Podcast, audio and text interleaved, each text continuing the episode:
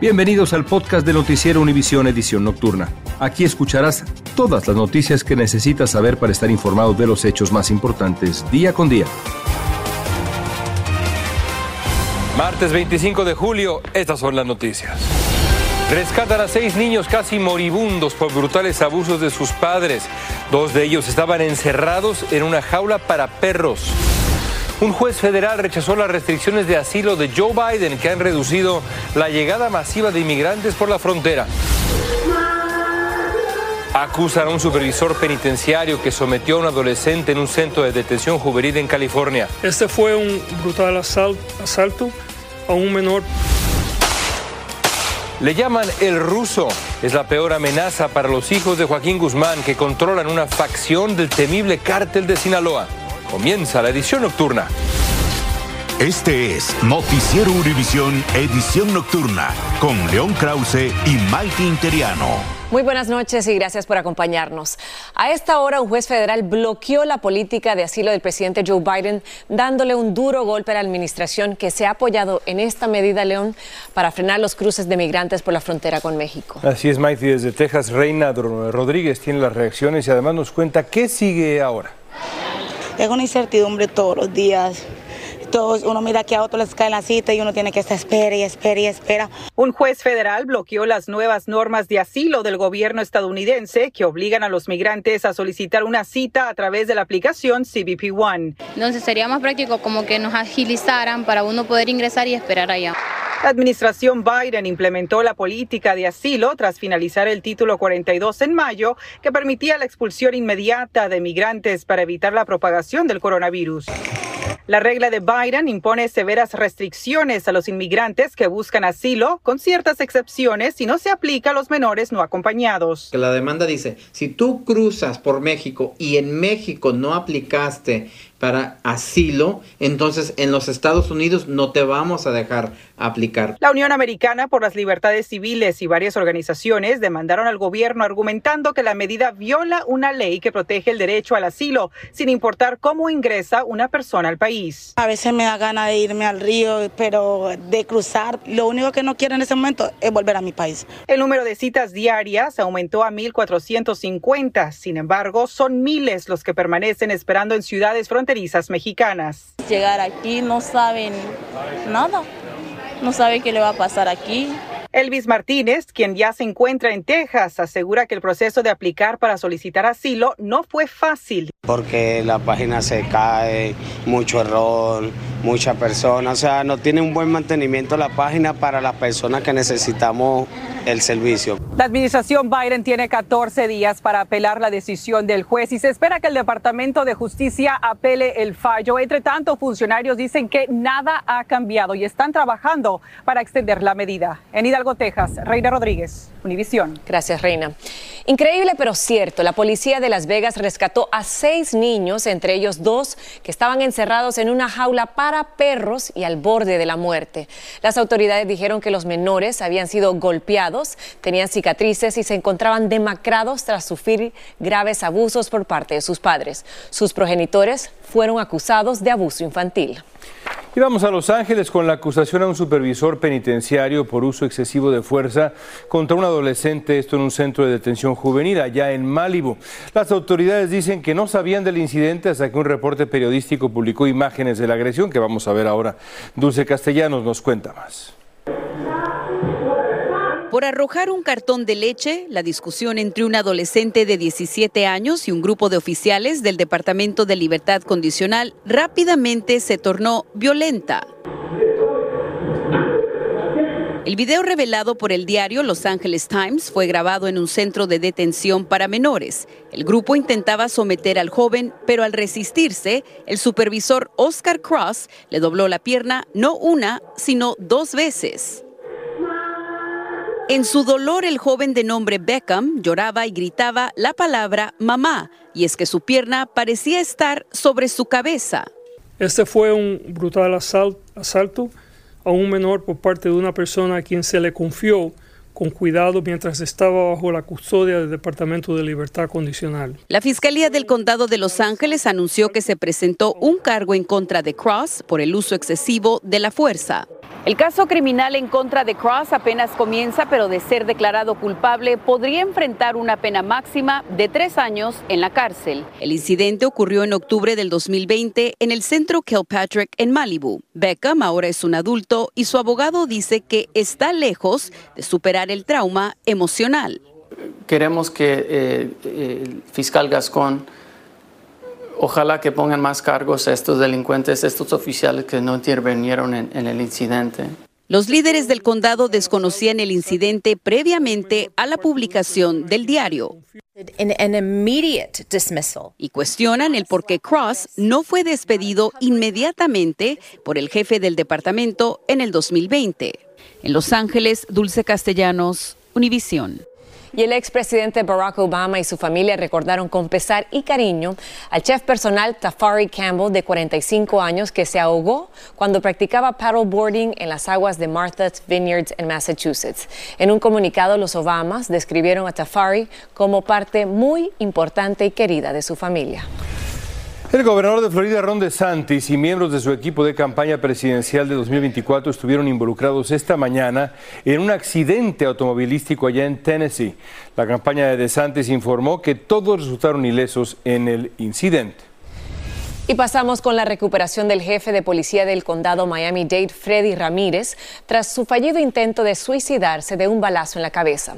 Reportes indican que a pesar del impacto de la bala, Ramírez no sufrió daño cerebral y que incluso está hablando. Varias fuentes indican que antes de ese balazo, un testigo dijo haber visto a Ramírez apuntándose un arma en la mandíbula. Y está creciendo la polémica en México sobre la verdadera magnitud de un trágico incendio en una plataforma petrolera en Campeche que dejó dos trabajadores muertos, ocho heridos y uno desaparecido. Funcionarios federales y organizaciones no gubernamentales están intercambiando ataques sobre el derrame de crudo después del incendio y la seguridad en la zona, entre otros temas. Alejandro Madrigal nos va a contar. La mancha de hidrocarburo cruzó el Golfo de México y el combustible que se derramó tras la fuga ocasionada por la explosión en una plataforma de petróleos mexicanos llegó a las costas de Texas. En la isla del Padre, los bañistas dicen que hay aceite en la playa.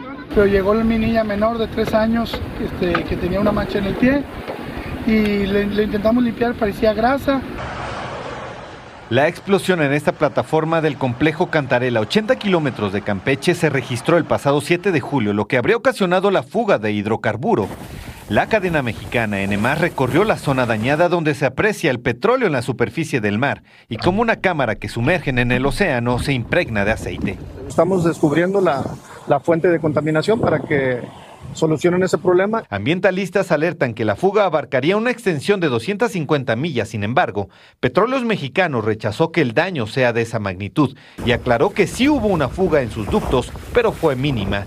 Pescadores aseguran que el daño es serio. El hidrocarburo que anoche entró, entró hasta la laguna del Carmen hemos sido afectados por la marea roja y ahorita la marea roja se convierte en marea negra. La Universidad Nacional Autónoma de México analizó el desastre y con la ayuda de imágenes de radar, estimó que el 12 de julio el derrame alcanzó una extensión de 280 millas. El gobierno mexicano dice que todo está bajo control. Una pequeña fuga eh, ya este, disuelta sin embargo, playas de Tabasco y Veracruz al sur de México presentan daños en fauna marina y en la arena hay petróleo. Pasan los días y la organización Greenpeace cuestionó por qué Pemex no ha hecho pública la metodología para calcular el riesgo y reparar el daño. En Ciudad de México, Alejandro Madrigal, Univisión. Y ya se conoce la identidad de El Ruso, jefe de los sicarios del Mayo Zambada, uno de los líderes del cártel de Sinaloa, según la publicación Z Tijuana. Una investigación de la Fiscalía de Baja California reveló que se llama Juan José Ponce Félix.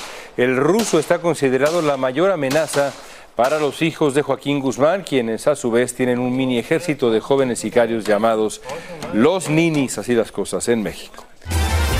Estás escuchando la edición nocturna de Noticiero Univisión.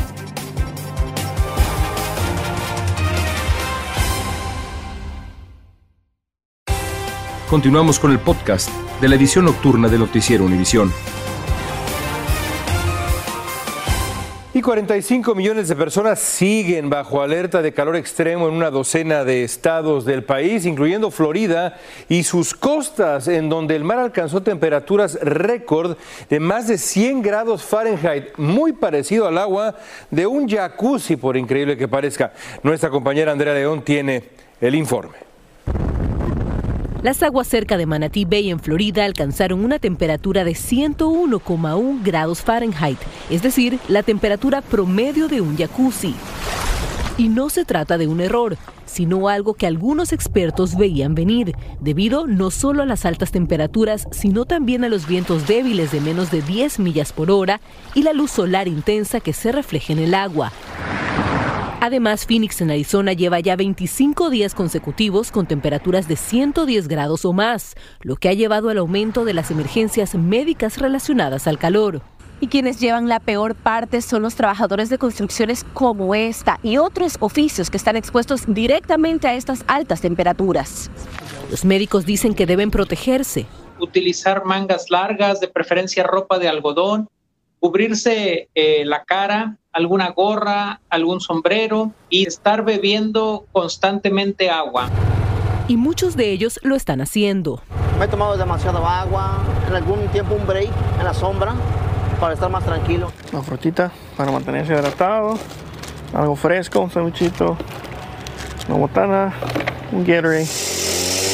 Afortunadamente, varios estados han aprobado leyes que les permiten tomarse descansos más largos para beber agua y refrescarse, porque dicen que sus cuerpos han sentido las consecuencias de esta ola de calor extremo. Normalmente tenemos una hora de descanso, ya nos está dando dos horas, porque tanto calor en el momento en que hay un rush es un síntoma como de desmayarse. Síntomas que según los expertos no debemos subestimar. En Miami, Florida, Andrea León, Univisión. Y cambiamos de tema a un gran logro médico. Una mujer que nació sin útero dio luz a un bebé tras recibir un trasplante. Es la primera paciente en lograrlo en Estados Unidos tras un largo y riesgoso, riesgoso procedimiento, como nos cuenta Fabiola Galindo. Es un milagro de la ciencia y la medicina reproductiva. Por primera vez, una mujer recibe un trasplante de útero con el que lleva un embarazo a término. Mallory, quien nació sin útero por una condición médica, nunca se imaginó que algún día llevaría a un hijo en su propio vientre. Su primera hija llegó gracias a que su hermana fue madre sustituta. my sister is very close, so she'd always said from diagnosis that she was going to be our surrogate for us. Agrega que por nacer sin útero sentía que no estaba completa, pero su primera hija fue más que suficiente hasta que From the minute she could talk, she was always asking for a sibling. So I feel like our trying to have another one was for her purposes. Mallory y su esposo Nick fueron seleccionados para participar en un programa de la Universidad de Alabama en Birmingham. Los dos nos quedamos en shock, dice ella, a lo que él responde que esa es la mejor manera de describir lo que sintieron. En un tratamiento con muchos riesgos, primero se sometió a un trasplante de útero y nueve meses después le implantaron su embrión. Babies being born is always a special event. But, um, and I, I'm using some strong words here, but I, I think of these as our miracle babies. El propósito del trasplante es para tratar la infertilidad y es el único procedimiento de este tipo hasta ahora en el que el órgano trasplantado puede ser retirado una vez que cumple su función. La Universidad de Alabama es una de cuatro universidades con programas de trasplante de útero en Estados Unidos. It was a really great experience. En Nueva York, Fabiola Galindo, Univisión. Y atención a los ciudadanos estadounidenses que deseen viajar a Europa el próximo año.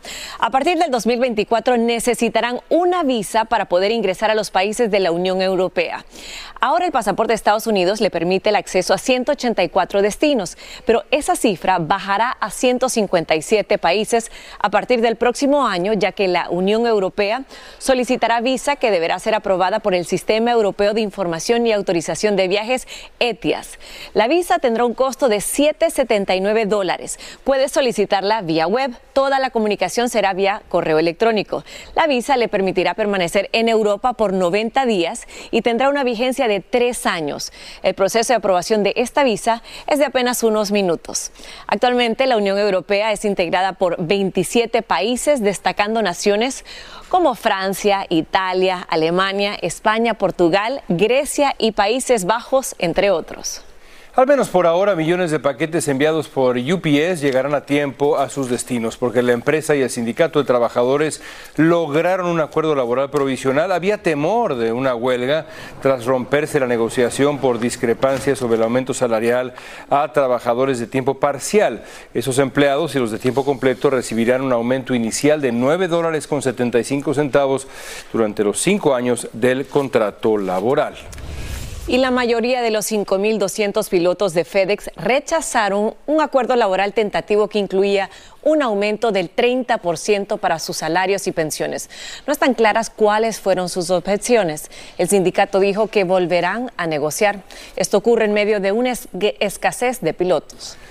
El perro del presidente Biden no guarda precisamente la compostura que exige la presidencia. Commander se llama, ha mordido al menos a 10 agentes de servicio secreto entre octubre del 2022 y enero de este año, según reporte el grupo conservador Judicial Watch. La Casa Blanca dice que los Biden vienen trabajando en darle un nuevo entrenamiento para reducir la agresividad de Commander.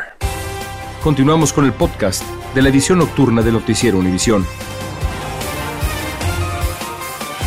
Y en redes sociales, las Fuerzas Armadas de Ecuador reportaron que tienen control total de la cárcel del litoral tras los enfrentamientos que dejaron por lo menos 18 reclusos muertos y 11 heridos. Un video que acompañó la publicación mostró a decenas de reclusos sentados en el suelo, muchos de ellos con el torso desnudo y las manos atadas. Los familiares de los presos expresaron sus preocupaciones. No sé absolutamente nada. Dicen que hay muertos, que hay heridos. Ni siquiera ni a los muertos los heridos los han podido sacar. No nos dicen nada, no dicen absolutamente nada de nada. Solo queremos paz. ¿Usted tiene algún familiar, amigo? Mi esposo, mi esposo está ahí adentro, solo queremos ¿Cuánto tiempo Tenemos tres días que no sabemos nada de ellos. Las Fuerzas Armadas informaron que realizaron el operativo en cumplimiento del estado de excepción en todas las prisiones del país. El exdirector de inteligencia militar de Venezuela, Hugo El Pollo Carvajal, recién extraditado desde España, compareció por segunda ocasión ante el juzgado del Distrito Sur de Nueva York. De acuerdo con el Departamento de Justicia de Estados Unidos, Carvajal, que tiene 63 años, está acusado de narcotráfico y podría enfrentar una sentencia mínima de 10 años y una máxima de cadena perpetua. Y el Papa Francisco le dijo a una persona transexual que Dios nos ama como somos. Lo hizo mediante un podcast que escuchó y respondió mensajes de audio de jóvenes. Esto sucede unos días antes del Festival de la Juventud en Portugal al que planea asistir. Bronny James, el hijo de la estrella del básquetbol LeBron James, sufrió un paro cardíaco mientras entrenaba con su equipo de la Universidad del Sur de California, allá en Los Ángeles.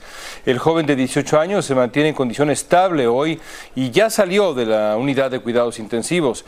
Así lo aseguró un comunicado de la familia James que agradeció al personal médico que atendió a Bronny. Y el medio artístico está de luto tras la muerte del primer actor mexicano Alfonso Iturralde, recordado por importantes telenovelas como Marimar, Rebelde y La Fuerza del Destino, entre muchas otras. Iturralde tenía 73 años de edad y 40 años de trayectoria. Su hija confirmó el fallecimiento, pero no reveló la causa. Descanse en paz, Alfonso Iturralde. Continuamos con el podcast de la edición nocturna de Noticiero Univisión. El mundo del entretenimiento amaneció este martes con una noticia que entristeció a mucha, mucha gente. Pues Rosalía y Raúl Alejandro, así se dice, ¿verdad? Raúl Alejandro, rompieron su compromiso después de tres años juntos. La información la dio la revista People en español. Cita a fuentes que aseguran que a pesar del amor y respeto que ambos se tenían claramente, pues acordaron terminar su noviazgo cuatro meses después de anunciar su boda. Me pregunto, ¿qué pasó? ¿Qué pasó? ¿Qué pasó? Pero qué triste, porque tenían hasta varios temas juntos y bueno, muchos jóvenes le apostaban a que esta pareja sí iba a llegar al altar. Eh, bueno, la luna de miel de Lionel Messi con el Inter Miami continuó hoy al marcar dos de los cuatro goles que le hizo la escuadra del Inter al Atlanta United en el torneo Leagues Cup. El primero fue un remate de derecha de Messi que rebota en el poste y él mismo anota. Minutos después recibió un centro de Taylor que terminó también en el fondo de la portería de Atlanta con récord incluido. Atlanta es el club número 100 al que Messi le marca goles durante su brillante trayectoria futbolística. Todos están jugando en ese equipo contagiados por Messi. Soy impresionado. Gracias por escucharnos. Si te gustó este episodio, síguenos en Euforia, compártelo con otros, públicalo en redes sociales y déjanos una reseña.